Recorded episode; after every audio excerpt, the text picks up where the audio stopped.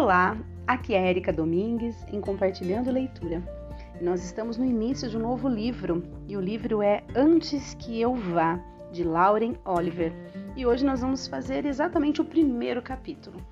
Lembrando que no último áudio, é, o final do prólogo foi o seguinte: Se você é como eu, seu último dia começa assim. E aí tem dois pontos e vamos então iniciar o capítulo 1 com essa continuidade do que ela está falando, tá bom? Então vamos lá. Bip, bip, grita Lindsay. Há algumas semanas, minha mãe gritou com ela por buzinar todos os dias às 6h45 e essa foi a solução de Lindsay. então, só para vocês entenderem, a Lindsay é a amiga da, da Samantha, da Sam, que é a nossa personagem principal aqui, e normalmente ela chegava e gritava na porta da casa dela, né? Para chamá-la para ir para a escola. E aí o que, que ela fez? Buzinou simplesmente. Já estou indo! Berro de volta, ainda que ela esteja me vendo abrir a porta da frente, tentando vestir o casaco e ao mesmo tempo guardar o fichário na bolsa. No último segundo, minha irmã de 8 anos, Izzy, me cutuca. O quê? Dou meia volta. Ela tem um radar de irmã caçula que dispara quando estou ocupada, atrasada ou telefone com meu namorado. Essas são sempre as horas que ela escolhe para me perturbar. Você esqueceu suas luvas, diz ela. Só que sai. Vou... Só que ela, ela, ela diz ela, só que ela sai assim: Você esqueceu suas luvas. Izzy se recusa a ir à fonoaudióloga para melhorar a sua dicção, mesmo com todas as crianças da escola rindo dela diz que gosta do jeito como fala. Pego as luvas da mão dela, são de cachemira e ela provavelmente as sujou de pasta de amendoim. Está sempre mexendo nesses potes. O que foi que eu lhe disse, Izzy? Pergunto, cutucando-a no meio da testa. Não mexa nas minhas coisas. Ela dá uma risadinha boba e eu tenho de empurrá-la para dentro enquanto fecho a porta. Se dependesse dela, me seguiria o dia inteiro como um cachorro. Quando consigo sair de casa, Lindsay está debruçada na janela do tanque. É assim que chamamos o seu carro, um enorme Range Rover prata. Toda. Tá, peraí. Lindsay é a amiga dela, tá bom, gente? então, quando consigo sair de casa, ou seja, ela tá, né, conseguiu sair depois de todo esse furdunço, até porque ela acordou tarde, como sempre, e a irmã vem, né, e, e ainda faz com que ela se atrase um pouquinho mais. Então vamos lá. Quando ela consegue sair de casa, a Lindsay, que é a amiga, está debruçada na janela do tanque. É assim que chamamos o seu carro, um enorme Range Rover prata. Toda vez que saímos nele, pelo menos uma pessoa diz: Isso não é um carro, é um caminhão. E Lindsay retruca que poderia dar de frente com uma carreta e sair sem nenhum arranhão. Ellie e ela são as únicas de nós que tem carro. Então, a Ellie e a Lindsay são as únicas delas das três que tem carro. O de L é um Jetta preto e apertado que batizamos de Minime. Eu às vezes pego o acorde de minha mãe emprestado e a coitada da Elodie que tem que se contentar com o velho Ford Taurus do pai que hoje em dia mal anda. O ar está parado, congelante, o céu azul claro, perfeito. O sol acabou de se levantar, fraco e desbotado, como se tivesse se derramado no horizonte e fosse preguiçoso demais para se ajeitar. A previsão é que mais tarde chova, mas nunca se sabe. Sento no banco do carona. Lindsay já está fumando e gesticula com a ponta do cigarro para o café da Dunkin' Donuts que comprou para mim. Bagels? Pergunto. Lá atrás. Com gergelim? Claro. Ela olha para mim enquanto sai da estrada de carros. Gostei da saia. E eu da sua. Lindsay inclina a cabeça, agradecendo o elogio. Na verdade, estamos com a mesma saia. Só existem dois dias no ano em que Lindsay, Ellie, Elodie e eu nos vestimos iguais de propósito. O dia do pijama, já que compramos conjuntinhos lindos da Victoria's Secret no último Natal. E o dia do cupido. Passamos três horas no shopping discutindo se deveríamos escolher pink ou vermelho. Lindsay detesta pink. Ellie só usa essa cor. E finalmente concordamos em comprar mini saia preta e baby look vermelha com pelinhos na bainha que encontramos na banca de liquidação da Nordstrom. Como disse, essas são as únicas ocasiões em que saímos iguais de propósito. Mas a verdade é que onde estudo, o colégio Thomas Jefferson, todo mundo usa mais ou menos o mesmo estilo. Não existe uniforme, é uma escola pública. Mas o mesmo look com jeans da Seven tênis New Balance cinza, camiseta branca e casaco colorido da North Face, veste 9 de cada 10 alunos. Sejam meninos ou meninas, as roupas se repetem, exceto por nossos jeans serem mais justos e termos de secar o cabelo todos os dias. Estamos em Connecticut. Ser como os outros é o X da questão. Isso não quer dizer que a escola não tenha seus esquisitões. Tem, mas mesmo esses são esquisitos de maneira similar. Os nerds ecológicos vão para as aulas de bicicleta, vestem roupas confeccionadas com fibra de maconha e nunca lavam os cabelos, como se ter dread de algum jeito ajudasse a inibir a emissão de gases que causam o efeito estufa. A galera do teatro carrega enormes garrafas de iced tea, usa cachecol mesmo no verão e não conversa durante as aulas porque eles estão poupando a voz. Os integrantes do clube de matemática sempre carregam 10 vezes mais livros do que qualquer pessoa. Usam de fato os armários e andam com expressão permanentemente tensa, como se estivessem esperando que alguém fizesse bull. Para dizer a verdade, isso não me incomoda. Às vezes, Lindsay e eu planejamos fugir depois da formatura e ficar em Nova York, no loft de um tatuador que o meio-irmão dela conhece, mas secretamente gosto de morar em Rydeville. É tranquilizador, entende? Inclino-me para frente, tentando passar o rímel sem furar o olho. Lindsay nunca foi uma motorista cuidadosa e tem uma tendência a fazer manobras bruscas, frear de repente e em seguida acelerar. Acho bom que Patrick me mande uma rosa, diz ela enquanto avança um sinal e quase quebra meu pescoço ao pisar no freio no seguinte. Patrick é o namorado que vive terminando e voltando com Lindsay. Eles bateram o recorde de rompimentos, 13 vezes desde o início do ano escolar. Eu tive que sentar ao lado do Rob enquanto ele preenchia o pedido, digo revirando os olhos. Foi como trabalho forçado. Eu e Rob Cochran namoramos desde outubro, mas sou apaixonada por ele desde o sexto ano, quando ele era descolado demais para falar comigo. Rob foi meu primeiro amor, ou pelo menos meu primeiro amor verdadeiro. Uma vez beijei Kent McFuller no terceiro ano do fundamental, mas isso obviamente não conta visto que tínhamos acabado de trocar anéisinhos estávamos fingindo ser marido e mulher. Ano passado ganhei 22 rosas. Lindsay joga a guimba de cigarro pela janela e se inclina para tomar um barulhento gole de café. Vou chegar a 25 este ano. Essa foi a fala da Lindsay, tá? E lembrando, pessoal, que eu tô lendo na primeira pessoa. Então, quem tá, né, quem tá narrando o livro é a própria personagem principal, que é a Samantha, tá bom? A Sam. Todo ano, antes do dia do Cupido, o Conselho Estudantil arma uma cabine do lado de fora do ginásio. Por 2 dólares a unidade, você pode comprar namogramas, rosas com bilhetinhos presos a elas, para seus amigos, que são entregues ao longo do dia por cupidos, geralmente meninas do primeiro ou do segundo ano tentando fazer média com os caras mais velhos. Eu ficaria feliz com 15, eu digo. A quantidade de rosas que você recebe é uma questão importante. Dá para dizer quem é popular ou não pelo número de flores que carrega. É ruim ganhar menos de 10 e humilhante não receber mais de 5. Basicamente significa que você é feio ou que ninguém o conhece, ou provavelmente ambos. Às vezes, algumas pessoas catam rosas do chão para juntar a seu buquê, mas sempre dá para perceber quem fez isso. Então, Lindsay me olha de lado. Está animada? grande dia, noite de abertura. Ela ri, sem trocadilho. Dou de ombros e me viro para a janela, observando minha respiração embaçar o vidro. Não é nada demais. Os pais de Rob vão viajar no fim de semana e há algumas semanas ele me perguntou se eu queria passar a noite toda na casa dele. Eu sabia o que ele realmente estava perguntando. Era eu, eu sabia que o que ele realmente estava perguntando era se eu queria transar. Tínhamos chegado mais ou menos perto algumas vezes, mas sempre tinha sido no BMW do pai dele, no porão de alguém ou na saleta da minha casa, com meus pais dormindo no andar de cima, e sempre parecia errado. Então, quando ele me convidou para passar a noite, eu disse que sim, sem pensar.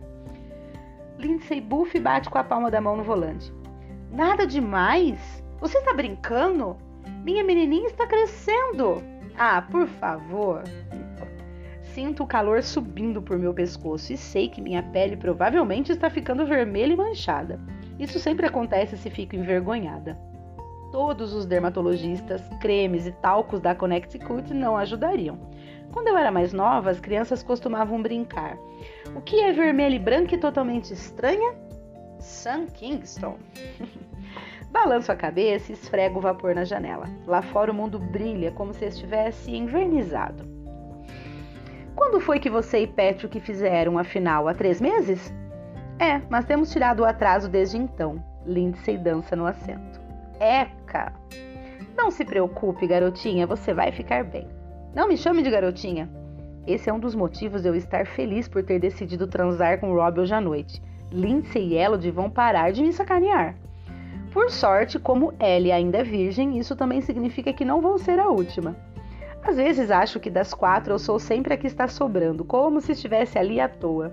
Eu disse que não era nada demais. Se você está dizendo, ela me deixou nervosa, então conto todas as caixas de correio enquanto passamos. Fico imaginando se amanhã as coisas parecerão diferentes. Se vou parecer diferente para os outros. Espero que sim. Paramos na casa de Elodie e antes mesmo que Lindsay possa buzinar, a porta da frente se abre e ela vem caminhando com cuidado, equilibrando-se no salto sete e meio, como se mal pudesse esperar para sair de casa. Muito frio lá fora? pergunta Lindsay quando Elodie entra no carro. Como sempre, ela veste apenas uma jaqueta fina de couro, apesar de a meteorologia ter previsto que a máxima do dia seria em torno de 4 graus. De que adianta ser bonita e não poder mostrar? Elodie sacode os peitos e começamos a rir. É impossível ficar estressada quando ela está por perto, e o nó no meu estômago se desfaz. Elodie estica o braço e lhe entrega um café. Todas nós bebemos o mesmo, grande com avelã, sem açúcar e com creme extra. Um, é, olhe, olhe onde senta. Você vai esmagar os bagels. Lindsay franze o rosto no espelho retrovisor. Você bem que queria uma provinha disso. Elodie dá um tapinha na bunda e começamos a rir outra vez. Guarde pro muffin, safadinha. Steve Doug é a mais nova vítima de Elodie. Ela o chama de muffin porque ele é gostosinho. Isso é o que ela diz, na minha opinião, é muito gordurento e vive cheirando a maconha. Eles ficam há um mês e meio, eles estão ficando né, há um mês e meio. Elodie é a mais experiente de nós. Perdeu a virgindade no segundo ano e já transou com dois caras diferentes. Foi ela que me contou que ficou dolorida nas primeiras vezes, o que me deixou dez vezes mais nervosa. Sei que pode parecer loucura, mas nunca tinha pensado nisso como uma coisa física, algo que pudesse me deixar dolorida, como jogar futebol ou andar a cavalo. Tenho medo de não saber o que fazer quando é, como quando jogávamos basquete no ginásio, eu sempre esquecia quem deveria marcar quando passar a bola ou driblar. Hum, muffin. Elodie passa a mão na barriga. Estou morrendo de fome. Tenho um bagel para você, digo. Com gergelim? Pergunta Elodie. Claro. Lindsay e eu respondemos ao mesmo tempo. Lindsay dá uma piscadela para mim. Logo antes de chegarmos ao colégio, abaixamos os vidros das janelas e aumentamos o som de Mary J. Beagle cantando No More Drama. Fecho os olhos e penso na festa da escola e no meu primeiro beijo com Rob, quando ele me puxou para perto na pista de dança e de repente meus lábios estavam nos dele. A língua dele deslizava sobre a minha e eu podia sentir o calor de todas as luzes coloridas sobre mim, como a mão de alguém, e a música parecia vibrar em algum ponto atrás das minhas costelas fazendo meu coração flutuar e perder o compasso. O ar frio que entra pela janela incomoda minha garganta, e o som vibra na sola dos meus pés, como naquela noite, quando pensei que jamais pudesse ser tão feliz. E sobe até minha cabeça e me deixa tonta, como se todo o carro fosse explodir com o som.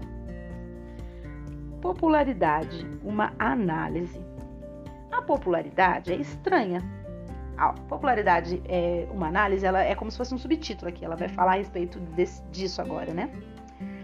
Popularidade é estranha, não se pode defini-la de fato. E não é legal falar sobre o assunto, mas você reconhece quando a vê, como um olho vesgo ou pornografia. Lindsay é linda, mas o restante de nós não é muito mais bonito do que ninguém. Eis meus pontos positivos: olhos grandes e verdes, dentes retos e brancos, maçãs do rosto altas e pernas longas. E os negativos: nariz grande demais, pele que fica manchada quando fico nervosa e bumbum reto. Beck de Fiore é tão bonita quanto Lindsay e acho que nem ao menos arranjou um, mar, um par para o baile da bar. Acho que nem menos arranjou um par para o baile da escola. Os peitos de Ellie são bem grandes, mas os meus são quase inexistentes. Quando Lindsay está de mau humor, ela me chama de Samuel em vez de Sam ou Samantha. E não é como se fôssemos perfeitas ou tivéssemos hálito de lírios ou coisa parecida. Lindsay, certa vez, fez um campeonato de arroto com Jonas Sasnoff no refeitório e todos a aplaudiram. Às vezes, Elodie usa chinelos amarelos e felpudos para ir ao colégio. Uma vez eu ri tanto na aula de estudos sociais que cuspi café com leite sabor baunilha por toda a mesa de Jake Somers. Um mês depois, a gente deu uns amassos no galpão de ferramentas na casa de Lily Engel. Ele não era bom. A questão é, nós podemos fazer coisas desse tipo. Sabe por quê? Porque somos populares. E somos populares porque podemos sair ilesas de tudo. Então é um círculo vicioso. Acho que o que estou tentando dizer é que não adianta analisar. Se você desenhar um círculo, sempre haverá um lado de dentro e um lado de fora. E a não ser que você seja completamente idiota, é bem fácil perceber qual é qual. É assim que funciona. Mas não vou mentir, gosto de tudo que seja tão fácil para nós. Gosto que tudo seja tão fácil para nós. É uma sensação boa que você pode fazer o que quiser e que não haverá nenhuma consequência. Quando sairmos do colégio, vamos olhar para trás e saber que fizemos tudo certo, que beijamos os caras mais bonitos, fomos às melhores festas, fizemos muita besteira, ouvimos música alto demais, fumamos cigarros demais, bebemos demais, rimos demais e ouvimos de menos, se é que ouvimos alguma coisa. Se o colégio fosse um jogo de pôquer, Lindsay, Ellie, Elodie e eu estaríamos com 80% das cartas. E acredite em mim, eu sei como é estar do outro lado. Estive lá durante a primeira metade da minha vida. O fundo do poço do poço, mais embaixo que qualquer coisa. Sei o que é, sei o que é ter de lutar por migalhas. Agora sou a primeira a escolher tudo. E daí? É assim mesmo. Nunca, nunca, ninguém nunca disse que a vida era justa. Bom, entramos no estacionamento exatamente 10 minutos antes do primeiro sinal. Lindsay vai para a parte mais baixa, onde ficam as vagas do corpo docente, dispersando um grupo de meninas do segundo ano. Vejo vestidos de renda vermelha e branca por baixo dos casacos, e uma das meninas usava uma tiara. Cupidos, definitivamente. Vamos, vamos, vamos, murmura Lindsay enquanto contornamos por trás do ginásio. Essa é a única fileira desse setor do estacionamento que não é reservada aos professores. Chamamos de Alameda dos Formandos, apesar de Lindsay já parar aqui desde o segundo ano é o estacionamento VIP do Thomas Jefferson. E se você perde uma vaga, são apenas 20. Tem de parar no estacionamento de cima, que fica a 350 metros, 354 metros da entrada principal. Verificamos uma vez e agora sempre que falamos a respeito temos que usar a distância exata, tipo, você quer mesmo andar 350 metros nessa chuva? Lindsay dá um gritinho quando vê uma vaga disponível e gira o volante para a esquerda. Ao mesmo tempo, Sarah Grundle está vindo pelo outro lado com seu Chevrolet marrom, mirando a mesma vaga. Ah, de jeito nenhum, nem pensar. Lindsay enfia a mão na buzina, apesar de estar óbvio que Sarah chegou antes de nós, e pisa fundo no acelerador. Elodie solta um grito agudo quando cai café quente na blusa dela. A borracha dos pneus canta e Sarah Grundle pisa no freio pouco antes de um Range Rover de Lindsay arrancar seu para-choque. Beleza. Lindsay entra na vaga e para o carro. Em seguida, abre, porta, abre a porta e se inclina para fora. Desculpe, querida, grita para Sarah. Não vi você aí. Isso, obviamente, é mentira. Ótimo! Elodie está limpando o café com o guardanapo amassado da Dunkin' Donuts. Agora vou passar o dia inteiro com os peitos cheirando a avelã. Homens gostam de cheiro de comida, digo. Eu li na Glamour. Enfie um cookie na calça e o muffin provavelmente vai agarrar você antes da primeira aula. Lindsay mexe no retrovisor para dar uma olhada no próprio rosto. Talvez você devesse tentar com Rob, Sammy. Elodie joga o guardanapo sujo de café em mim e o pego e jogo de volta. Ela está rindo. Você não pensou que eu fosse esquecer sua grande noite, pensou? Ela remexe na bolsa e a próxima coisa a voar na minha direção é um preservativo amassado com pedacinhos de fumo presos na embalagem. Lindsay começa a rir. Suas hedonistas, eu digo, pegando o preservativo com a ponta de dois dedos e colocando-o no porta-luvas de Lindsay. Só de tocar na camisinha fico nervosa outra vez e sinto algo se retorcendo em meu estômago.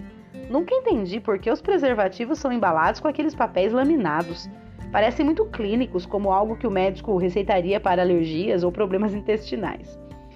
Nada de sexo sem proteção, diz Elodie, debruçando-se no banco para me dar um beijo na bochecha, que fica com um grande círculo de gloss cor-de-rosa. Vamos! Saio do carro antes que alguém possa notar que estou corando. O Sr. Shaw, diretor de atletismo, está do lado de fora do ginásio quando saltamos do carro, provavelmente olhando nossa bunda.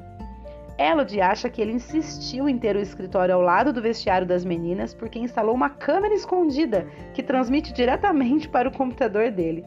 Por qual outro motivo ele precisaria de um computador? Ele é o diretor de atletismo. Agora, toda vez que uso aquele banheiro, fico paranoica. Andem logo, meninas, diz ele, que é também treinador de futebol, o que não deixa de ser irônico, considerando que provavelmente não aguentaria correr até a máquina de lanches e voltar. Ele parece uma morsa, tem até bigode. Não quero ter que anotar um atraso. Aí é, continua ele dizendo, tá? Andem logo, meninas, não quero ter que anotar um atraso. Não quero ter que espancá-lo. Imito a voz dele, que é estranhamente aguda. Outro motivo para ela de acreditar que ele possa ser um pedófilo. Elo de Lindsay começam a rir. Dois minutos para bater o sinal, avisa Shaw, e tem em tom mais severo. Talvez tenha me ouvido. Ah, mas não tô nem aí. Feliz sexta-feira, resmunga Lindsay e me dá o braço. Elodie pegou o celular e está conferindo seus dentes na parte de trás do aparelho espelhada. Ela limpa as sementes de gergelim com a unha do dedo mindinho. Que saco, disse sem levantar os olhos. Totalmente, concordo. A sexta-feira são os dias mais difíceis. Você está tão perto da liberdade. Pode me matar agora. De jeito nenhum, Lindsay aperta meu braço. Não posso deixar ainda minha melhor amiga morrer virgem. Bem, nós não sabíamos. Gente, eu vou parar por aqui. Ó, deixa eu, deixa eu fazer um comentário. Esse livro, o que acontece? Vai ter bastante diálogo entre as meninas, é, uma linguagem bastante rápida, né? Digamos assim, com um, algumas tiradas por parte delas, né, algumas falas que, que subentende aí um tipo de, de, ironia, outra, em outro momento um tipo de, de, brincadeira, e aí depois já outro diálogo. Então eu sei que talvez possa ficar um tanto quanto confuso. Se ficar, me perdoem, tá? É, eu acho interessante a gente ler esse livro pelo, pela, pela mensagem que ele traz, é, mas de fato vai ser um livro um pouco diferente dos que eu já li até agora. Né? Então, eu espero que vocês consigam compreender. E caso não compreendam, caso tenha alguma crítica para me fazer, por favor, usem as minhas redes sociais, Érica Domingues, Érica com C, Doming, é, Domingues com S no final, tanto no Facebook quanto no Instagram, me manda no direct. Eu estou aceitando qualquer tipo de sugestão, tá bom? E eu quero que seja uma, uma coisa interessante para todos nós. Claro que vai ser um tema não tão interessante para alguns e mais para outros, né? Talvez de repente o público que esteja ouvindo nem tem interesse no livro, mas a vida é assim, né? A gente tá, é, eu quero estar tá aberta aí para todo tipo de leitura, porque leitura para mim é de grande valia sempre, né? Então, assim, só para fazer um resumo do que eu li até agora, o que nós lemos até agora nada mais foi do que uh, o, o, ela descrevendo, né, a manhã, o início da manhã dela neste dia em questão, que será o último dia da vida dela, tá? Só para vocês terem aí entendendo o que está acontecendo. Mas ela está relatando o início desta manhã, tá? Com todas as falas aí de adolescente, né? As coisas que elas aguardam, inclusive vai ser o dia em que tá marcado, digamos assim, para que ela finalmente tenha a sua noite íntima com o namorado, né? Enfim, é nesse é nesse contexto aí que a gente tá, tá bom? Bem no início do livro. Espero que vocês estejam gostando, espero que vocês possam tirar alguma conclusão, alguma reflexão de tudo que a gente lê. Um grandíssimo abraço e até o próximo áudio.